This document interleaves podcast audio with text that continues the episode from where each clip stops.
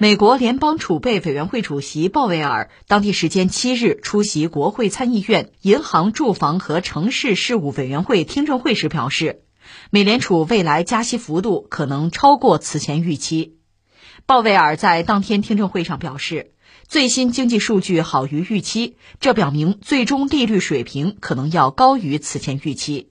如果整体数据显示需要加快紧缩进度，美联储未来将加快加息步伐。鲍威尔说，当前数据表明，美联储应对通胀的工作还没有结束。尽管通胀率自去年达到峰值以来一直在缓和，但要使通胀率回落到百分之二的目标还有很长的路要走，而且过程可能颠簸。啊，这个是关于美联储加息的消息啊！你看，现在中国在开两会，其实也是举世瞩目，咱一点儿没自夸哈，就是举世瞩目。全球第二大经济体啊，你的经济走势是什么？那这个咱得走着瞧。你比如咱们说今年百分之五增长率，但是想达到或者想更高的话，就看你的经济政策怎么样，这是一方面。看两会能不能传递出一些消息哈。再就是光看你也不行啊，还有一个背景，就是全球经济的大背景是什么？而这里边呢，就是。美国人的经济状况怎么样？这个很关键。两个很重要的因素，一个是什么呢？就是那美债，它不是三十一点四万亿叫债务上限吗？就是借到这不能再往上借了。可是已经到了，已经超了。我就问你，你还借不借？那还得借。那关键是新的债务上限是多少？现在定不下来，就是两党还在骂，在吵。他们那个财长耶伦很着急，就说嘛，到六七月份就到顶了啊！我这个闪转腾挪的能力就这么多。到那时候还达不成一致，这个债务上限不能接着往上提，那就要出事儿，叫债务违约，那就是你借的钱不还呗。你说你不能还，不能还，那就麻烦了。有人说，那人家美国军力强大就不还了，吃霸王餐怎么着？那你还想再玩这个游戏玩得下去吗？那谁还借你钱啊？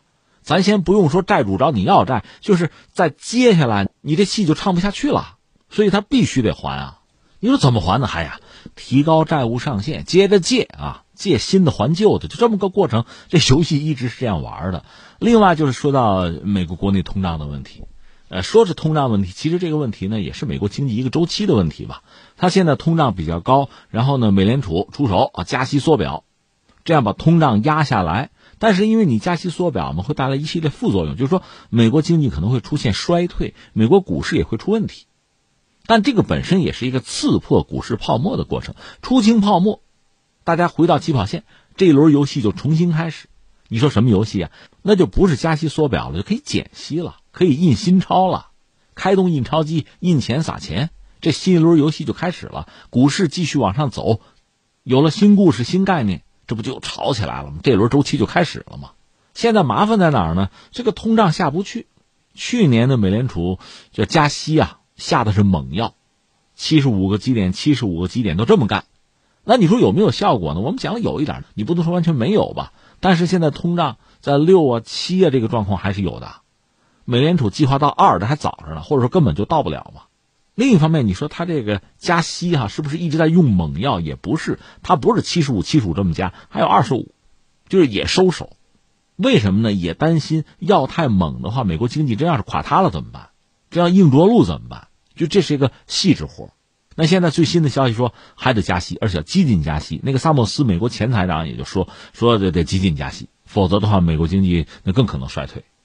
那现在就等于说是两头为难，你加息加的猛，那美国经济确实可能会衰退。他现在股市表现还不错的啊，但是得把股市砸下去啊，刺破泡沫吗？现在还刺不破泡沫，就是不破。那你加息太狠了，真的是股市和经济咔嚓掉下来，硬着陆了，那也受不了。所以现在麻烦就麻烦在这儿了，但这点我就觉得美国人还是值得肯定，就是他们经常是渲染这个什么呢？负面情绪，哎呀，要出事儿了，是吧？要糟了，经济要衰退了，一直在喊狼来了。他老喊吧，都有这个思想准备，甚至都系统脱敏了，他不太在乎这个了。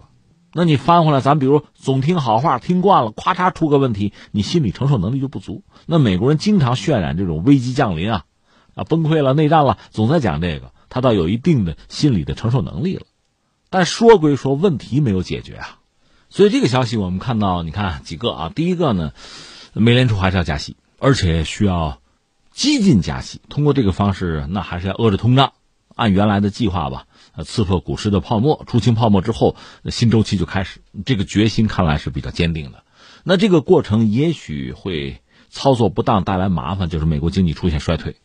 适当的衰退是能够接受的啊，是大家是社会能够承担的。但是如果说真的硬着陆的话，那就很麻烦。因为之前曾经有乐观的消息讲说，美国经济你看要不用着陆，硬着陆、软着陆谈不上，不着陆了啊，过去了，这个坎儿过去了。现在看来没有，因为美联储加息意味着问题没解决，就是说去年加息你不能说失败了，反正这招不灵，一直没有见效，所以只好继续干，而且往狠里干，继续下猛药。这是我们看到一点哈。第二个我说什么呢？就是美国经济确实有这样那样的问题啊，但它确实有一套解决问题的办法，只不过这个办法的代价有多大，美国国内能不能承担，这是一个。另外就是美国是全球最大的经济体，我们知道这个美元美债在全球又有特别大的影响。其实美国你说制造业都空心化了，它最主要卖什么呀？它产品是什么呀？其实就是美元美债啊，它卖的就是这个东西啊。但现在确实出现一个问题，美国经济有越来越大的不确定性。所谓不确定性，就是它没谱，它可能崩，所以带来的局面是什么呢？全球很多美国就债主啊，包括中国、日本，在抛美国国债，就我拿太多了，我觉得不保险，我觉得你要出事儿啊，有这个。另外，确实就是美国这么搞加息缩表啊。美联储这么搞，它是解决国内的通胀问题，但是你这个操作本身，因为美元是全球性货币嘛，对全球很多的经济体都会带来这样那样的影响，其实就是考验，就是负面的影响。你比如我们前两天讲到韩国，韩国经济现在有很大的问题，啊，半导体出问题了，这是它经济上一个领域的问题。但这个呢，原因你可以去分析，但是这个大背景跑不了，就是美国加息缩表，对韩国经济产生影响。因为韩国外向型就对全球经济啊，这依赖程度太高，受影响很大，它太敏感。就韩国经济金丝雀嘛，就这个特点。除了它，还有好多国家呢。你这儿一加息，美元回流美国，那对很多国家、很多经济体会产生影响的。那你说我船大，我抗风险能力、抗风浪能力我就强，有的船小啊，容易翻啊。所以这个是二零二三年很可能出现的一个局面。就是美国还没怎么样呢，有的小国先倒了，包括大国，包括我们自己，都在这个过程之中受到考验的，你就要拿出应对来。这说到中国经济目前的状况呢，大家感觉还比较乐观，因为呃调整这个政策之后吧，经济的这个恢复啊、反弹啊，这个局面还是令人欣慰的。当然，也有人指出，你说中美经济如果做对比的话啊，这个差距是不是比之前要拉大？这个其实也很简单。就是美国，它一直在印钞嘛，人家这个玩法，你跟不跟？他的政策、他的货币政策、财政政策对你会产生影响的。那我们政策现在也在调整啊，所以相信在未来不远的未来，这个差距还会在缩小。不过我想说的不是这个，我想说的是什么呢？就是你看拜登上台之后，他不就讲吗？说我活着，我就不能让中国超过美国。你说什么超过美国？你要说 GDP 哈。就是看你拿什么标准，你要拿 GDP 做标准呢？有人算二零二八年，什么二零三零年啊，中国超过美国。可问题在于，如果美国不愿意让中国超越的话，他只需要否定，他不承认 GDP 这个标准就好了。他说 GDP 这个指标已经不能够反映一个国家呃真正的经济实力了啊，不能反映综合国力了。我们拿一套新标准吧，他依然可以遥遥领先的。比如用人均 GDP 的目标，我美国人均我六万美元呢，你才一万多，你差得远呢。他只要换一套标准就 OK 了，所以你看，对我们来说呀，真抓实干，看清楚啊，就看透很多事情的真相。就是美国经济现在到底是个什么状况？那你看，美联储现在加息，甚至要激进加息，意味着什么？那美国经济的状况，美国经济的短板，甚至对全球经济在二零二三年产生的影响，我们就可以看透它。另外呢，就是所谓超越的问题，我理解这个所谓超越，这是一个结果，更值得关注的是什么呢？是标准。拿 GDP 这个标准，你认不认？他认不认？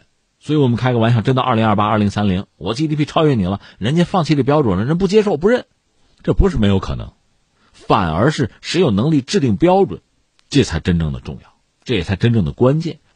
你比如我们影响力，我们话语权到这儿了，我就说拿 GDP，就拿这个标准，我就超越你了，那全世界都认、都接受、都赞同，那没得说。那另一个思维方式就像超算，我们现在超算大概都。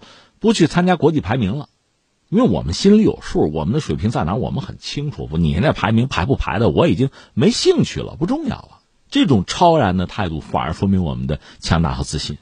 另外，就是自己的经济规模到底大不大，质量到底强不强，这个心里要有数啊。